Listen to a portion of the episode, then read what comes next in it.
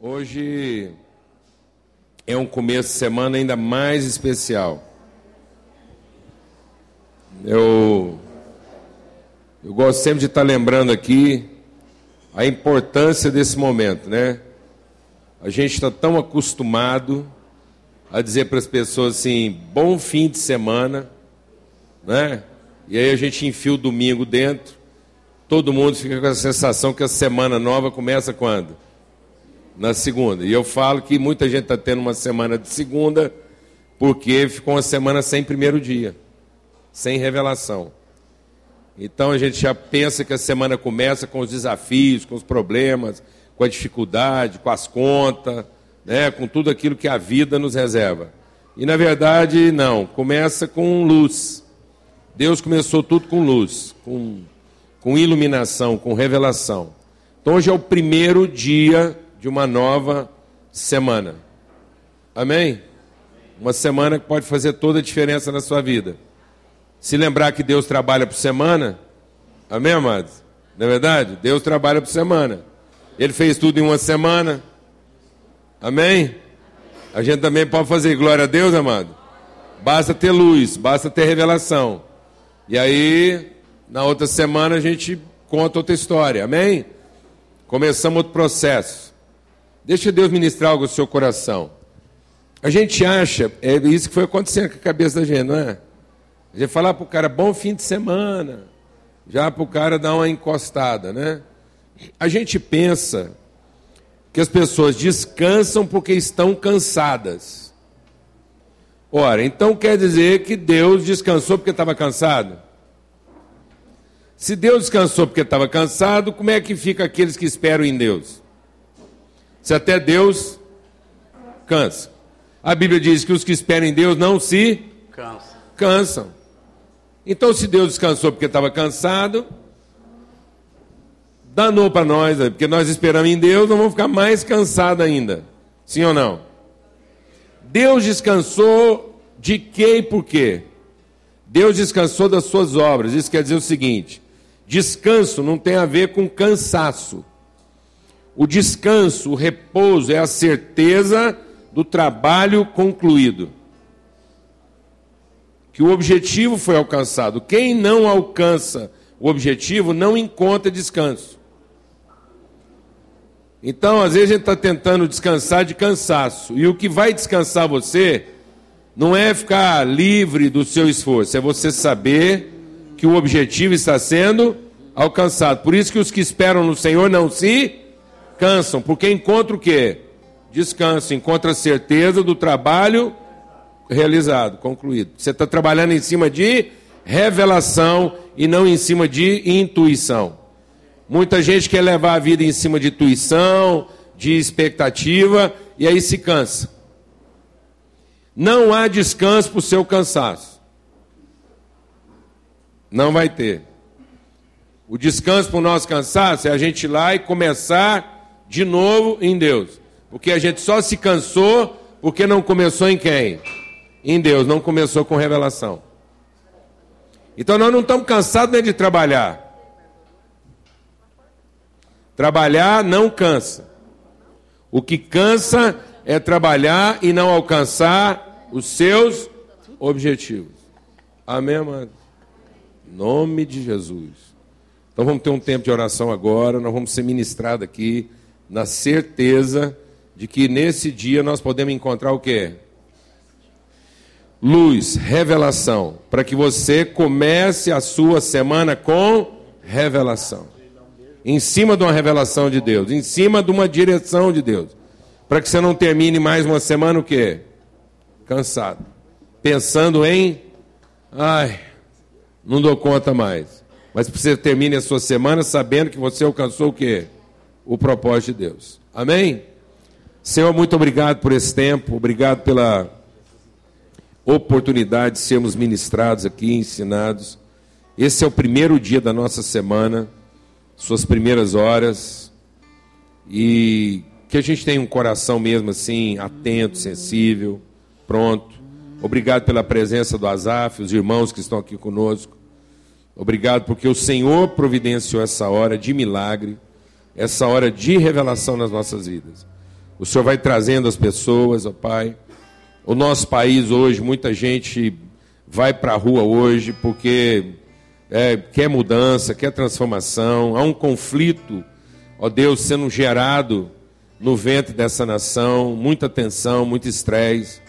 E, ó Deus, o que falta na verdade no nosso país é revelação, é discernimento, é entendimento daquilo que é o propósito do Senhor para as nossas vidas, ó Deus que cada um assuma mesmo esse propósito, esse entendimento e cumpra aquilo que é a vocação do Senhor para cada um de nós. No nome de Cristo Jesus, que hoje seja dia de luz, hoje seja dia de começo, de revelação, de instrução do Senhor na nossa vida. No nome de Cristo Jesus. Amém. Bom dia, irmãos. Já estivemos aqui ontem, hoje vamos dar continuidade. Estamos falando sobre sermos vocacionados em Deus. E quando falamos sobre vocação, não estamos falando de um trabalho, de um emprego, estamos falando de um posicionamento em Cristo Jesus. Todos somos chamados para esta santa vocação de sermos discípulos de Jesus. E esse é o nosso assunto aqui hoje, em nome do Senhor. Dentro do tema dessa nossa pequena conferência que começou ontem, e desta singularidade de estarmos em família. Eu quero nessa manhã dar continuidade ao que o Espírito Santo tem colocado no meu coração, meditar com os irmãos. A única demanda vocacional de Jesus é que todos sejam discípulos. Amém? Não tem exclusão. Jesus chamou todo mundo para ter esta condição no mundo. Não existe cristianismo sem discipulado, irmãos. Tem muita gente que é contra discipulado, diz: "Ah, discipulado, não, nós não queremos isso. Eu quero ser crente do meu jeito". Não, irmãos, Jesus tem o jeito dele. Não adianta a gente querer ser discípulo do nosso jeito. Porque Jesus tem uma maneira para cada um de nós sermos os seus discípulos, e é sobre isso que queremos falar nesta manhã, o que é o verdadeiro discipulado. E eu tomo como base a minha própria vida, a maneira que eu fui formado, eu contei ontem para os para os irmãos.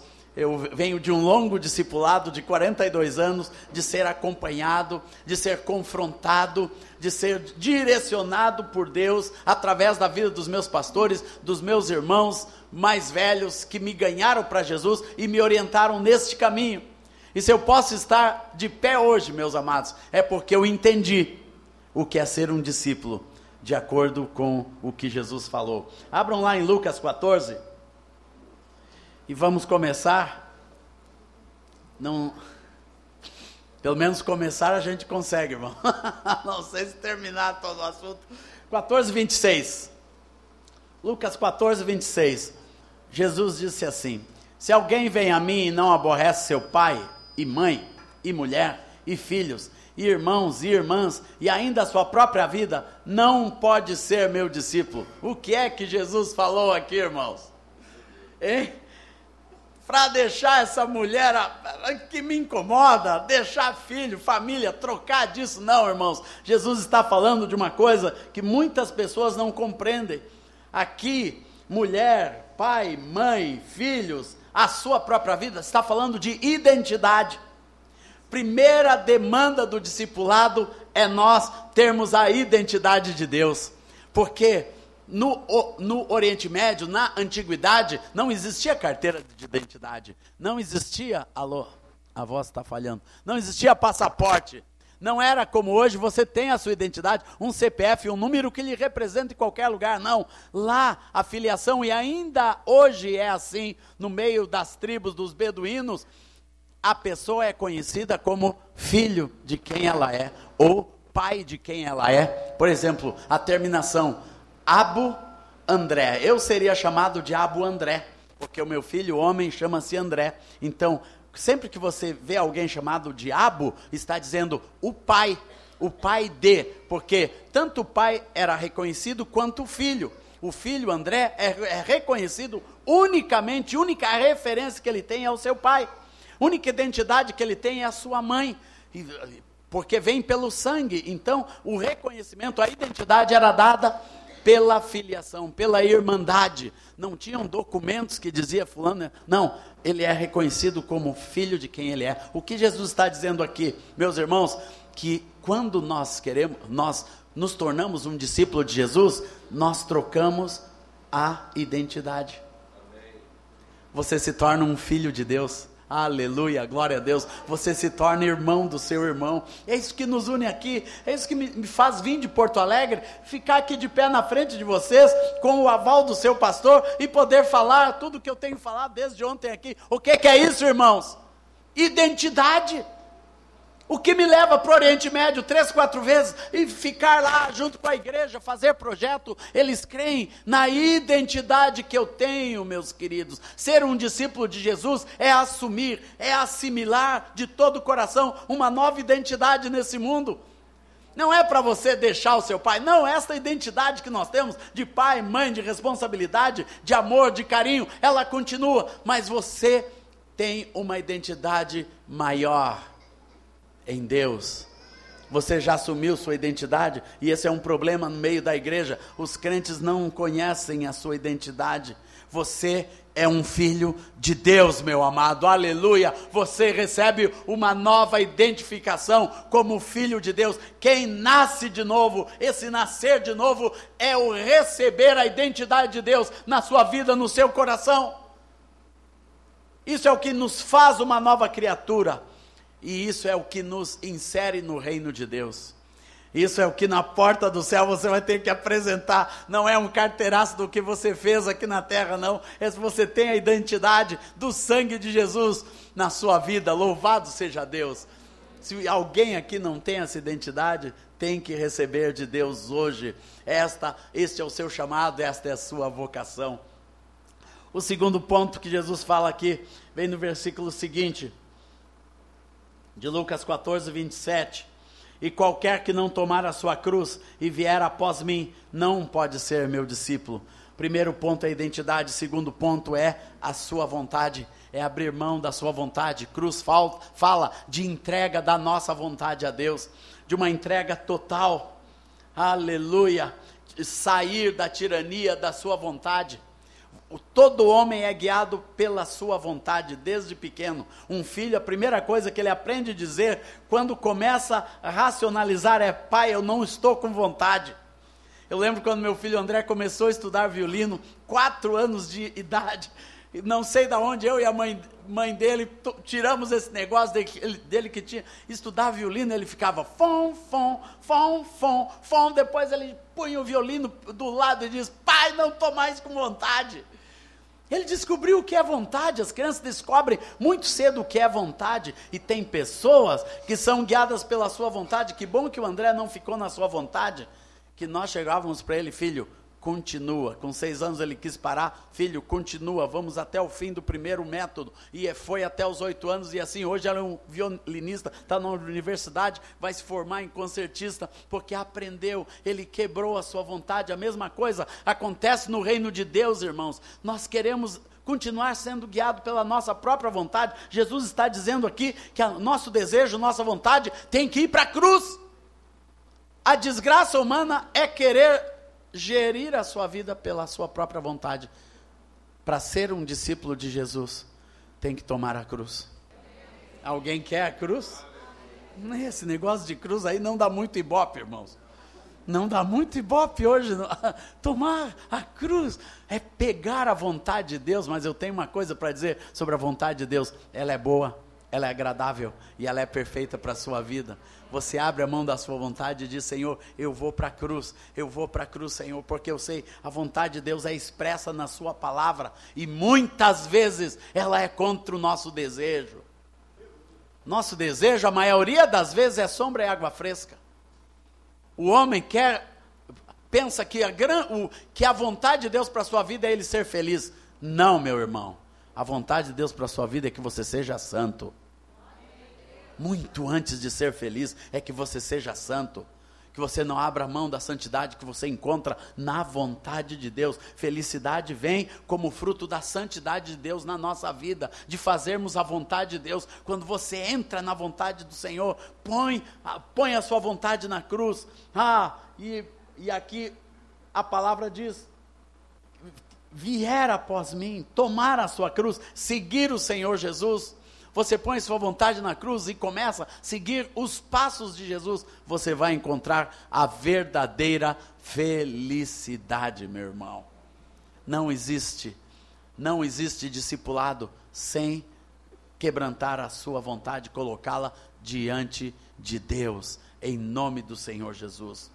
Terceiro ponto desse discipulado está nesse mesmo capítulo, Lucas 14, 33. Diz assim: Pois todo aquele que dentre vós não renuncia tudo quanto tem, não pode ser meu discípulo.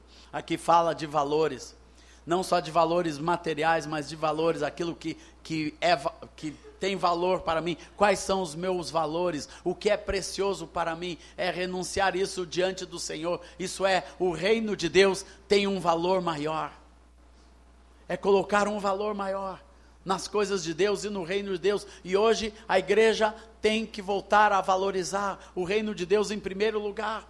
Isso fala de investimento, isso fala de onde nós estamos pondo a nossa vida, a, o nosso esforço, o nosso dinheiro, nosso potencial. A única maneira de nós fazermos a vontade do Senhor por este mundo afora. A gente fala de ganhar as nações, nós falamos do grande desafio do evangelismo do mundo hoje, de conquistar esta cidade, conquistar nossa nação para o Senhor Jesus. A gente vive falando isso como liderança, como grande objetivo que nós temos diante de Deus, é de conquistar o mundo com o evangelho e levar o cristianismo pelas portas fechadas desse mundo mas só podemos fazer isso com gente que abre mão da sua vontade e que tem os valores certos. A igreja tem uma crise de valores, meus amados, porque você vai pelas portas da igreja, tudo te é oferecido em troca, é, para você trocar, você dá um dinheiro para receber mais dinheiro, você dá alguma coisa para Deus te dar algo em troca. O reino de Deus não é assim, é você entregar os seus valores, é abrir mão de tudo que tem. Isto não quer dizer desfazer-se de bens, não, isso quer dizer, fala de uma necessidade interior de investir na obra de Deus, de dar o meu melhor, de dar os meus recursos, de ofertar, de abençoar, meus amados, porque você crê nessa causa. A igreja tem que crer na causa de Deus e investir pesado nisso. É isso que Jesus está dizendo aqui. Se, oh Senhor, aquele que dentre vós não renuncia tudo que tem, não pode ser o discípulo. Essa renúncia fala de você renunciar o valor dessas coisas na sua vida. Isso é você ter um valor maior diante de Deus. E todas as coisas vos serão acrescentadas. Deus não é um Deus de miséria, irmãos. Deus não é um Deus que pede renúncia para te deixar na miséria, não. Deus é um Deus que pede renúncia como entrega. Como entrega. Uma renúncia que entrega, que abençoa, que doa, que oferta, que, que tem sempre o melhor, tem sempre o melhor para Deus. Deixar nossas ambições desse mundo em prol do reino de Deus. Mas Jesus vai mais fundo, João 8,31. Disse, pois, Jesus aos judeus que haviam crido nele: Se vós permanecerdes na minha palavra, sois verdadeiramente meus discípulos. Todos esses textos que estamos lendo de cada ponto termina com essa expressão: é ou não é discípulo. Aqui tem outra demanda. Aqui é permanecer na palavra do Senhor. Permanecer quer dizer crer, quer dizer ter necessidade de ter a palavra de Deus, de ouvir e trazê-la para a sua vida. Esse permanecer tem três pontos. No 847, fala aquele que ouve as minhas palavras. Quem é de Deus, ouve as palavras de Deus. Esse permanecer começa com ouvir. Você ter os ouvidos abertos para a palavra de Deus. Eu quero ouvir a palavra de Deus. Senhor, fala comigo. Erga sua mão e diga: Senhor, fala comigo. Abre os meus ouvidos para ouvir a tua palavra, Senhor. Abre os meus ouvidos. A igreja tem que voltar a ouvir a palavra do Senhor. Isso você tem que tirar tempo espiritual. Esse permanecer começa com ouvir. Segundo, meu amado, segundo é manter. 851 fala em você reter, guardar. Em verdade, em verdade vos digo: se alguém guardar a minha palavra, não verá a morte eternamente. Fala de você ouvir e reter, e dizer: Isso é para a minha vida. Isso é o que Deus tem para mim, isso eu quero manter no meu coração, isso eu quero trazer, eu quero trazer para lembrar da palavra do Senhor. Você tem que aprender a guardar. Muita gente ouve a palavra do Senhor e ela sai pelo outro ouvido, você não retém aquilo, tem que reter, meu amado, para depois você o praticá-la. Mateus 7, 24 fala: aquele que pratica a minha palavra, isso é, põe em prática, traz para o dia a dia, traz para a sua vida. Ah, você começa a ter uma vida diferente porque você ouviu, você guardou e agora você põe em prática a palavra de Deus. Discipulado, vocação, meus amados, é uma prática constante da palavra de Deus, como nós falamos ontem, de, da centralidade da palavra de Deus, senão nós vamos nos desviar da palavra de Deus. Eu aconselhava um casal esta semana, numa profunda crise no seu matrimônio, e só tem uma coisa para fazer: vamos voltar para a palavra. Eu dizia para os irmãos ontem: a palavra manda perdoar, casamento é perdoar, relacionamento é perdão, o perdão é sempre maior que o pecado na Bíblia. O perdão é um valor que, que, define mais a vida do que os nossos pecados. Tipo, um irmão falou ontem, ah, mas eu tenho coisas no passado. Não, meu amado, Deus perdoa a tua vida. A palavra nos diz e nos afirma que Deus tem recomeços, que Deus reconstrói, que Deus leva adiante. Esta é a palavra. E a gente tem que ter a palavra firmada no nosso coração para conseguirmos ir adiante. Muitas pessoas não conseguem avançar porque ficam na culpa, no ressentimento, na amargura, nisso e naquilo, mas o Senhor te chama. A palavra do Senhor é que é que nos mantém, que nos mantém de pé e nos mantém firmados para andarmos como igreja, e isto é o verdadeiro discipulado. Glória a Deus. Manter-se na palavra de Deus. No quinto, quinto ponto, João 15, 8. Nisto é glorificado meu Pai, em que deis muito fruto. E assim vos tornareis o quê? Discípulos. Nós já temos discípulo que tem a identidade, discípulos que abriu mão da sua vontade, discípulos que têm valores certos, discípulos que guardam a palavra de Deus, mas tem um objetivo, o discipulado. Não é apenas ser. O Senhor quer que nós possamos nesse ser, possamos gerar frutos nesse mundo. Fala de uma frutificação prática, fala de um crescimento, de um compartilhar. Fala de que nós semeamos esta palavra, fala de nós de esta palavra que está na nossa vida, esse discipulado nos leva a frutificar, a gerar outros frutos. E o crescimento da igreja está relacionado com darmos frutos, meus amados. Meus Queridos irmãos, você é um frutificador, querendo ou não. Discipulado, essa demanda, essa vocação que Deus nos chama, para a qual Deus nos, nos coloca, nos orienta, é para darmos frutos nesse mundo. Frutificar não é apenas nós darmos frutos de bênção, né? Quando eu canto um cântico, eu estou frutificando no reino de Deus, é um fruto, é uma. Mas o Senhor fala de um fruto de nós gerarmos outras pessoas compartilharmos a palavra de Deus. Frutificar é uma coisa simples no reino de Deus. Você começa orando por uma vida, concordando sobre a salvação. Você conhece uma uma pessoa, imediatamente ora por aquela vida, você está começando a frutificar, rega essa vida, semeando nela, falando do amor de Deus, falando da sua fé, louvado seja Deus. Eu lembro um homem de uma concessionária, ele é muito amigo, eu sempre compartilhava do amor de Deus. Um dia aquele cara apareceu na igreja, descobriu onde eu congregava, o que eu tinha, e ele, toda a família se converteu por uma semeadura. Eu trocava o carro lá naquela concessionária, falava do amor de Deus para aquele homem, mas eu lembro uma vez que eu falei sobre o meu casamento. Eu estava preenchendo a ficha cadastral e ele, e na ficha diz, situação, né, é, é estado civil, casado.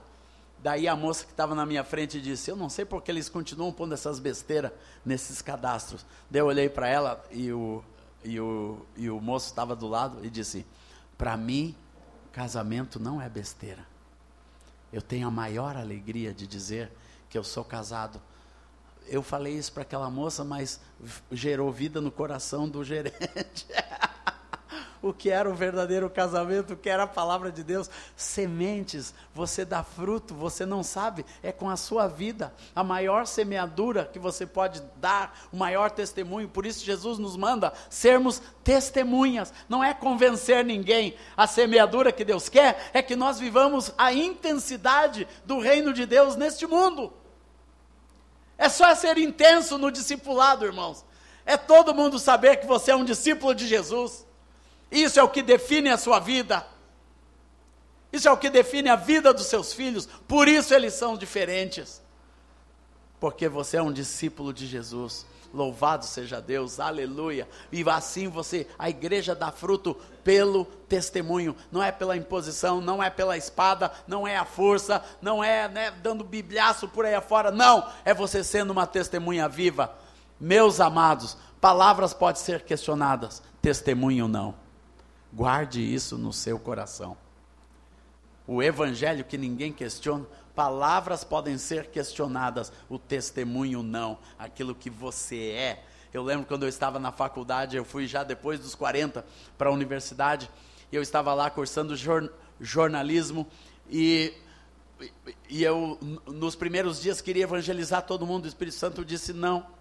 Eles vão ver na tua vida, dê um bom testemunho eu comecei a ser uma testemunha de Jesus em tudo. Primeiro, me tornei o melhor aluno da classe. Pronto.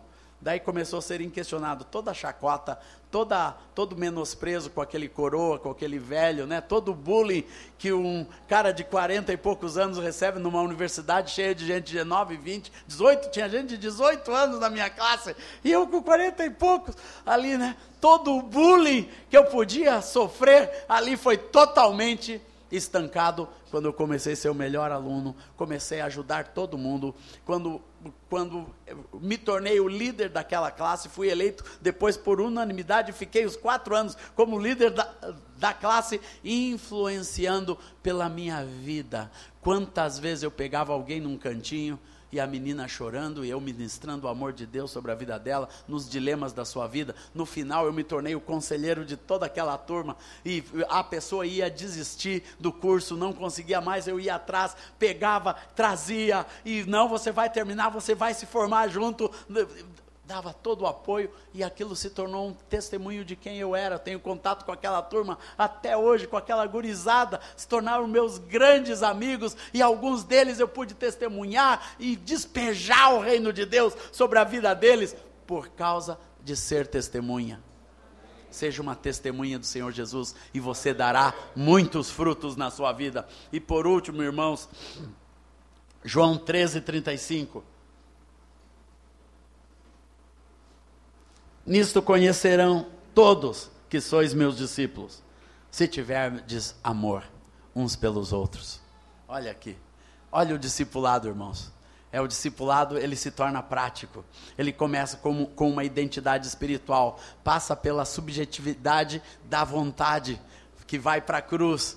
Depois vai, fala dos nossos valores, depois fala já da palavra de Deus, algo mais prático, fala de frutificação e termina o discipulado segundo Jesus, termina com o amor. Tudo em Deus termina com amor, porque Deus é amor. Se tiverdes amor uns pelos outros, João 13, 35. Aleluia, acima de tudo esteja o amor, que é o vínculo da perfeição. Colossenses 3,14. Aleluia. Todos os vossos atos, todas as vossas atitudes sejam feitas com amor. 1 Coríntios 16, 14. Devemos, o amor, meus amados, é a expressão mais sublime de Deus. O amor é a essência de Deus e tem que ser a excelência da igreja. Tem que ser a nossa excelência como igreja neste mundo, mostrarmos o amor de Deus a maioria das pessoas estão entendendo o reino de Deus como um lugar de justiça. Mas o, o céu é onde justiça e amor se encontram. Parece uma junção inexplicável, mas pode ser explicada da seguinte forma: quando justiça encontra o amor, surge a graça. Olha a revelação aqui, irmão. destilando revelação. Não é simples. Justiça encontra o amor e aí jorra a graça. A justiça, Deus tem justiça na mão. Fogo neles! Senhor, aqueles lá são contra ti. Podemos mandar baixar fogo do céu. Vocês não sabem de que espírito são. Continua assim. Tem gente amaldiçoando uns aos outros aqui, porque fulano isso e aquilo, pastor aquele, né, e joga maldição, e isso e aquilo. Tem gente se amaldiçoando na televisão. Maldito seja fulano. Não, maldito é você. E ficam brigando na televisão. Irmãos, isso é espírito do diabo na igreja. A igreja tem que ter perfume de amor. Amém. Amor é um cheiro, irmãos. É um cheiro. É o cheiro da igreja. E, e em muito lugar está fedendo. Nós temos que ter esse perfume do amor. Quem chega perto de você tem que sentir o perfume do amor de Deus. O verdadeiro discípulo, ele muda de cheiro, ele não só muda de vontade, ele não só muda de identidade, ele muda de cheiro, de perfume. Você passa a ter o perfume de Deus na sua vida. Verdadeiro discípulo tem perfume, Paulo, querido. Glória a Deus. Tem o perfume do Senhor. Louvado seja Deus. Isto é discipulado. Isso é a demanda de Deus. Essa é a tua vocação, meu irmão. Ser um verdadeiro discípulo. Isso não é só para quem está no ministério, isso não é só para quem tem um chamado especial, para quem é um missionário, isso é para todos nós que nos chamamos cristãos. Não podemos ser um simples crente, um simples religioso nesse mundo. Temos que ter um, ter um discipulado firme com o Senhor, do jeito de Deus. Este é o discipulado do jeito de Jesus. Essa é a demanda de Cristo Jesus. Quem é verdadeiro meu discípulo tem estas características e que essa seja a realidade da tua vida, da tua, igra, da, da tua casa e desta igreja, em nome do Senhor Jesus. Muito bom, graças a Deus. Desafiador, não é, amados? Uma alegria estar aqui com Azaf acima de tudo, conhecer o coração dele, saber. Amém. Privilégio, Azaf, assim, isso tudo que é exatamente a teologia prática, né? Assim, a vida, aquilo que Deus tem nos desafiado a viver. E especialmente assim, a gente tem muita alegria de receber o Azaf aqui, pelo que Deus quer fazer na vida dessa cidade, da igreja de Jesus nessa cidade, de cada um de nós. Cada um de nós, transformarmos nós mesmos, assim, cada um de nós em agentes do reino. O espírito religioso é quando a gente pensa que Deus ainda está aqui para fazer por nós. Isso é religião. O falso Deus de cada um é achar que nós nos devotamos, nós veneramos um Deus que vai fazer coisas por nós. A verdadeira espiritualidade é saber que somos filhos de Deus e nos dispomos, nos entregamos ao que Ele quer fazer através de nós. É aquilo que Deus quer dar a conhecer através de cada um. E há um texto lá em Atos, né, que foi exatamente lá no início da igreja, que depois de ouvir uma palavra muito desafiadora como essa, que é a palavra do evangelho, que revela aquilo que é a vontade de Deus para a nossa vida, a pergunta do povo foi: e agora? E agora? O que que nós temos que fazer? Qual é a resposta prática para uma mensagem como essa? Que era a mensagem da vontade de Deus para a nossa vida. E a resposta foi: Arrependei-vos e cada um de vós seja batizado em nome de Jesus Cristo, para a remissão dos seus pecados, e receberão o dom do Espírito Santo. Porque para vocês a promessa, para vossos filhos e para todos que ainda estão longe, isto é, para quantos o Senhor nosso Deus chamar. O nosso problema com arrependimento é que a gente acha que arrependimento é se arrepender das coisas erradas que a gente fez. Não é? Então quero dizer uma coisa para vocês. Não há certo na nossa vida. Amém? Não há ninguém bom, não há quem faça o bem.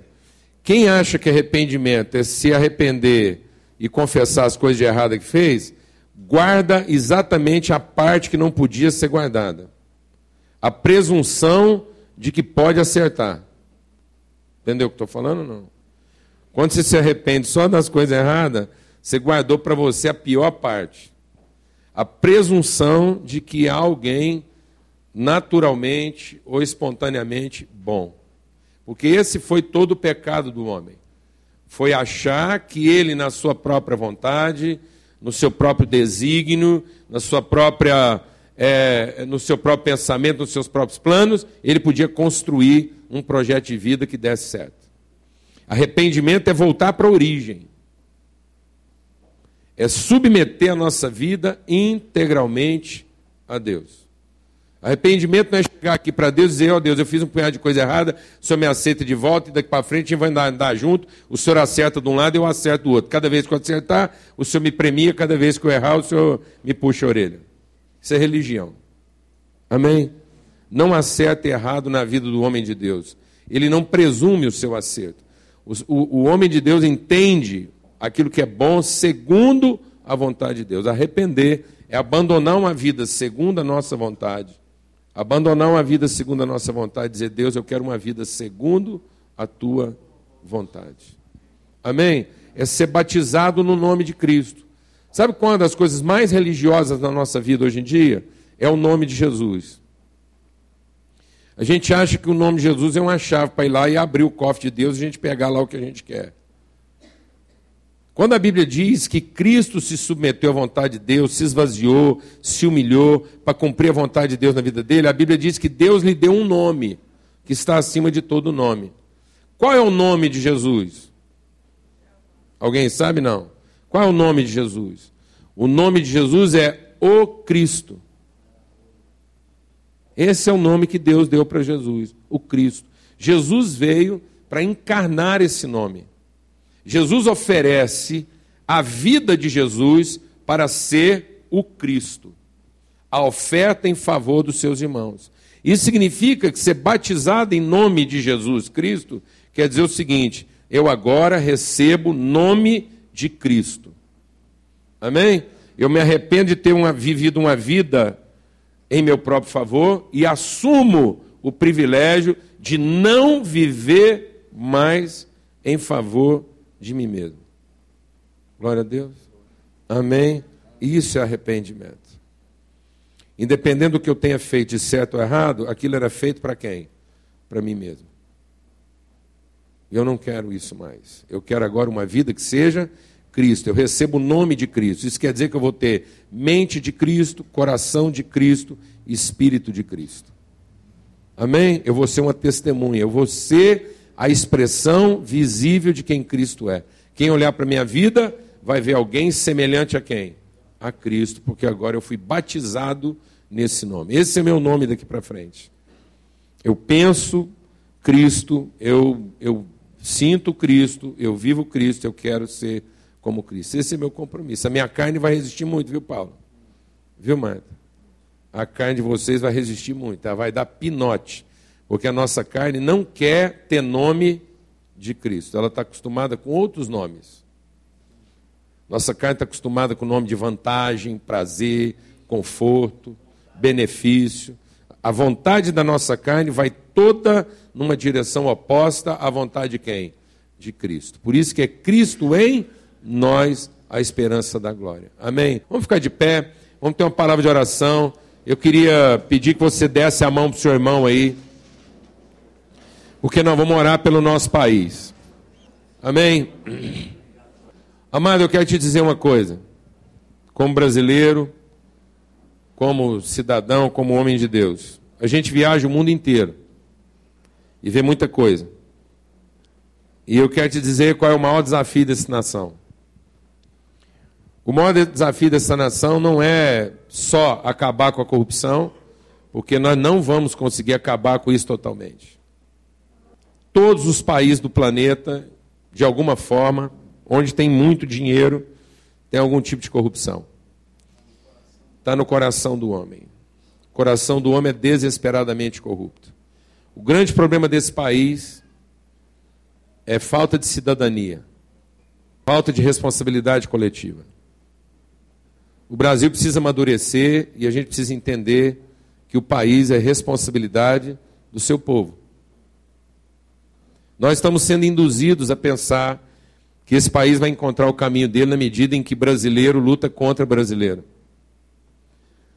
O Brasil está no jeito que está porque ele é um país disputado entre os brasileiros. Esse país foi construído em cima de violência, porque foi construído em cima de exploração da escravatura.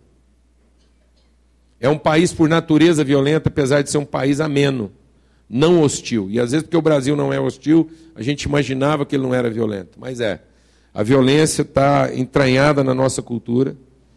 E é, é a, é a violência própria das colônias. De um povo que foi colonizado e não entendeu a sua responsabilidade com a sua própria terra, com a sua própria nação.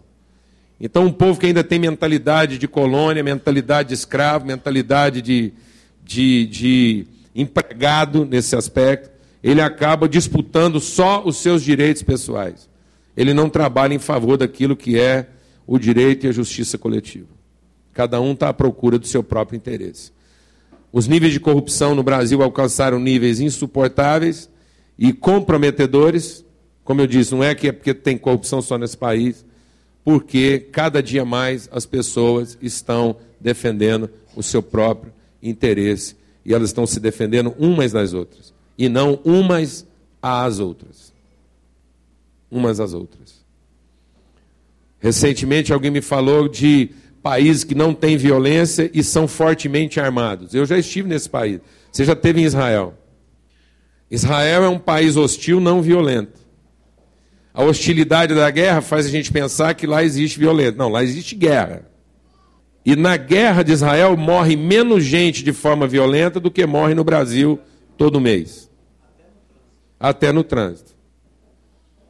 O Brasil mata mais no trânsito do que Israel mata na guerra. Sabe o que é ser ir numa pizzaria em Israel, numa lanchonete, e todos os adultos estarem armados? Com metralhadora, com pistola automática, assim à vista. Os meninos brincando e o pai com a Uzi automática pendurada no ombro uma pistola 45 em cima da mesa. Uma população fortemente armada. Mas é o seguinte: nenhum judeu está pensando em tirar o revólver dele ou disparar a metralhadora dele contra outro judeu. Quando um policial chega a tirar uma arma na Inglaterra, ele não está pensando em matar outro inglês. Você está entendendo o que eu estou falando não, mano? O problema aqui no Brasil é que nós começamos a nos ver uns aos outros como inimigos uns dos outros. Então, em nome de Cristo Jesus, se cada um de nós assumir sua responsabilidade de amar e de trabalhar não contra o outro, mas em favor do outro. Nós não estamos aqui para disputar o país com os brasileiros. Nós estamos aqui, amados, para entregar um país aos brasileiros. A gente ainda não fez isso. Amém? Nós ainda não assumimos a responsabilidade do nosso próprio país. Por isso que é tão fácil a gente achar que a culpa de tudo isso que está acontecendo é de alguém que não sou eu. Senhor, muito obrigado por esse tempo aqui juntos. Muito obrigado pelo desafio do discipulado, pelo testemunho, ó Pai. E nós queremos nesse momento clamar pela nossa nação, clamar por nós, cada um de nós.